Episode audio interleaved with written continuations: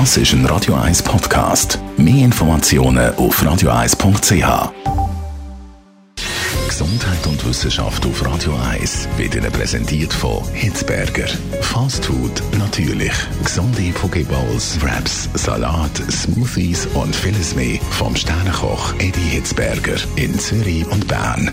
Hitzberger.ch Morgen gehen wieder viele Schüler anstatt in die Schule auf die Straße demonstrieren. Fridays for Future macht auf den Klimawandel aufmerksam und will, dass man handelt.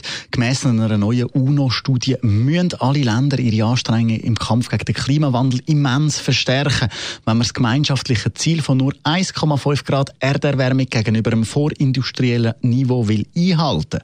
Wenn wir so weiterleben wie bis anhin, wird die Erderwärmung gemäss den UNO-Berechnungen am Ende des Jahrhunderts um 3, 3,4 bis 3,9 Grad ansteigen.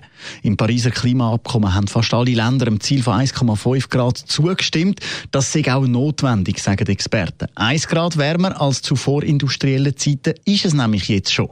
Die UNO sagt, die Länder müssen ihre festgelegten Beiträge deutlich anpassen. Auch wenn alle Staaten ihre jetzt festgelegten Beiträge wirklich einbringen werden, 2030 aber immer noch 32 Gigatonnen CO2 zu viel ausgestoßen, um eben das Ziel zu erreichen. Vom 2. bis zum 13. Dezember treffen sich die Länder an der UNO-Klimakonferenz in Madrid wieder. Dort werden Vertreter von über 200 Ländern dabei sein, um eben über den Kampf gegen die Erderwärmung zu debattieren.